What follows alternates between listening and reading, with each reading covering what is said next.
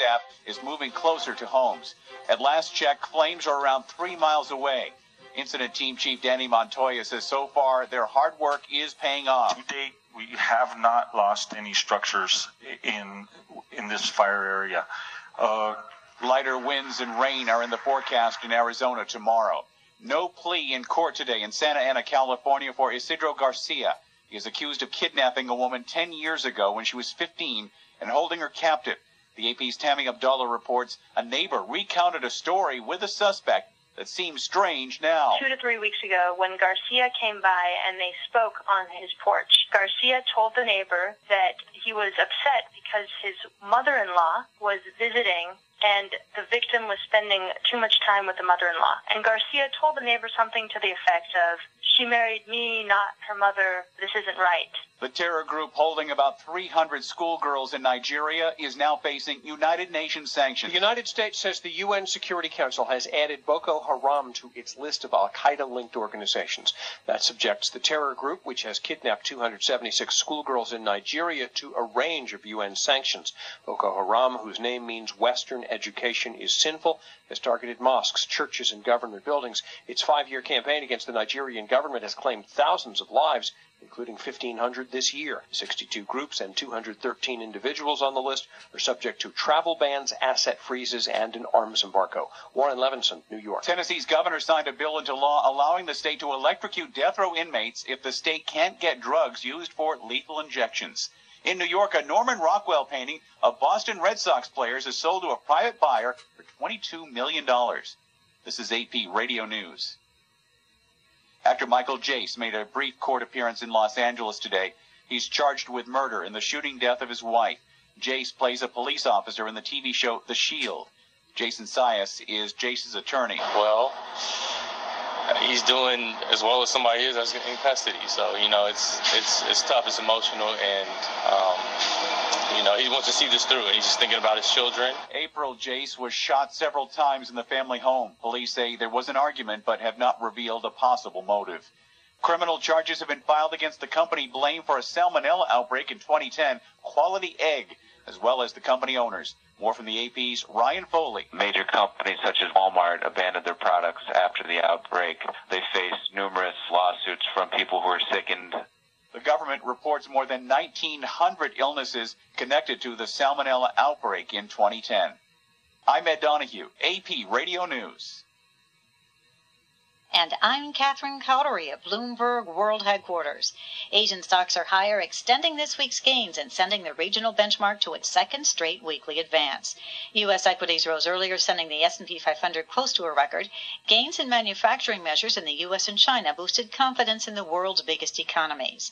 Kevin Caron, market strategist at Stifel Nicolaus, says stocks are a bit ahead of fair value we have had a pretty good move in the markets off the bottom. We had a 30% move in markets last, the stock market last year, with nothing like that in terms of, of growth in earnings. So when you just do the math and you go back over a long period of time and look where the market should be trading, given just underlying earnings, um, what you find is that the market is, I think, a little bit ahead of itself. The Nikkei is up 137 points, 1% at 14,475.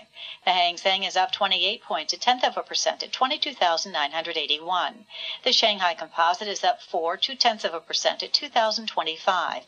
And the Kospi is up 1, a tenth of a percent at 2,016. Earlier today, the Dow Industrial Average climbed 10 points, less than a tenth of a percent, closing at 16,543. Dow futures are up 8.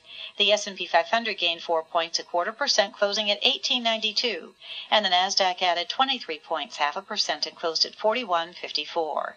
China will vet technology companies operating in that country for potential national security breaches.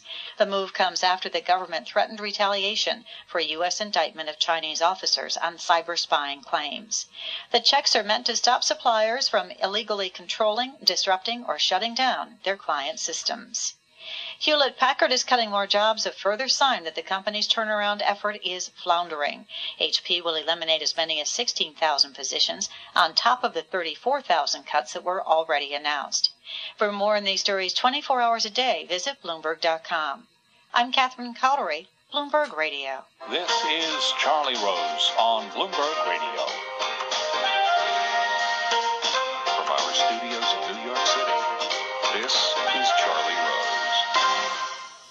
David Remnick's here. He is the editor of the New Yorker magazine. He brings with him a new book. The book is called The 40s, The Story of a Decade. It is an anthology that looks at 1940s history and culture through New Yorker articles, stories, and poems. No surprise there. In his introduction, David said the collection also represents the New Yorker's great turn, its journalistic, artistic, and political awakening.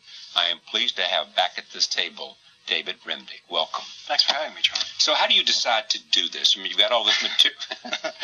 Well, I, I, yes. it's in in internet terms. You uh, what's the term? You want to surface your archival Yeah, right, material. the right. New York New Yorkers have been around for coming up on ninety years. Yeah. And In the South, we call this plowing the ground. exactly. But you know, if you're 25 years old or 30 years old and you're starting to read the New Yorker and it's becoming part of your Yeah. reading habits, you have no idea, maybe other than John Hersey's Hiroshima. Yeah, you're not, you know, A.J. Liebling is not a name that's coming into your your your field of vision very often, or even E.B. White or Janet Flanner. So by publishing an anthology like this, it does a couple of things. And the editor on this is the great, my great friend and colleague for a long time, Henry Finder. Um, you bring, first of all, you're, you're showing how the New Yorker developed. New Yorker started out as what Harold Ross, its founder, called a comic weekly. It was light, it was lively, it was a jazz age creation. And it kind of, it didn't ignore the Depression, but it, it was, the, the, the facts of the matter of the Depression were kind of in contradistinction to the spirit of the magazine itself. It didn't consider itself a political magazine at all in the beginning. Um, during the war, it grew up. Like so many other things, so many other institutions, it got more serious. The journalism got more serious, And, it did because it viewed the war serious, obviously, or because of something else. How could you not? In other words, this was this was the the catastrophic, world-changing event of our times, and to go on dancing toward the uh, the edge of apocalypse would have been ridiculous. And Harold Ross, who founded the magazine, was himself a veteran, previously the editor of Stars and Stripes, and Which he Andy Rooney wrote for, I think. Right, and he sent writers off to war. Um, not Ernie Pyle types, um, not you know AP dispatch people. That was left to the newspapers and the wires. But people like Janet Flanner and A.J. Liebling and Philip Hamburger, writer writers, as it were, to see what they would make of the war and take their different kind of approach to it without the vicious deadlines, the, the daily deadlines that ordinary war correspondents had to deal with. And, and a, a great war literature evolved into the into the pages of the New Yorker, beginning in the in the late 30s and, and and right through the end of the war. How would you describe the New Yorker today? Deeply influenced by that.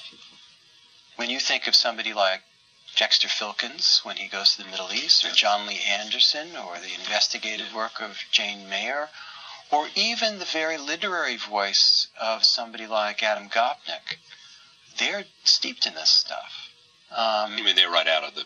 It's it's the, I think you know a writer it's like the Adam. natural. It's the natural. It's the natural evolution from the 40s. I think so. I think that was the pivotal moment for the New Yorker. There were two editors working at the same time, side by side. Howard Ross, the founding editor, and then his deputy William Shawn, who would go on to edit the magazine uh, as its leader for 30 odd years. Um, really working with very little resources because so many of the writers went off to war not just as writers, but as soldiers. And also during that that period, because the, the room emptied out, the magazine was forced to, thank God, hire a lot more women. So that's who was holding down the fort um, in places like New York, but also in Paris. If you look at the pantheon of great American writers, whether it's Faulkner or Hemingway or mm-hmm. whoever, whoever it may be, how many of them have been associated, or what are the names that have been associated with the New Yorker magazine?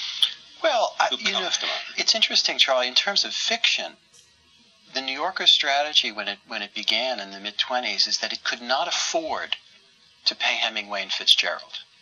In those days, there were loads of magazines that published fiction in this country. The Saturday Evening Post paid wonderful rates for short stories. Imagine that. And the New Yorker couldn't afford that strategy of going for the big names. And so instead, they scouted for names that weren't quite had not quite surfaced, younger writers. And so Katharine White, the really great first fiction editor of The New Yorker, Roger Angell's mother, um, found writers like John Cheever. And eventually people like Updike and uh, all, all, kinds of people were publishing. Eudora I once asked an editor, what does an editor do? And I may have asked you. I, I need the answer.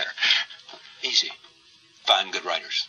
That's that's a huge part of the job. Find good writers. And and to find new ones that you haven't heard of yet. It is, you know, it's when I started. I think within a couple of weeks, um, I found myself. I was reading a novel, the galley of a novel called "I Married a Communist," a novel by my favorite living writer, Philip Roth.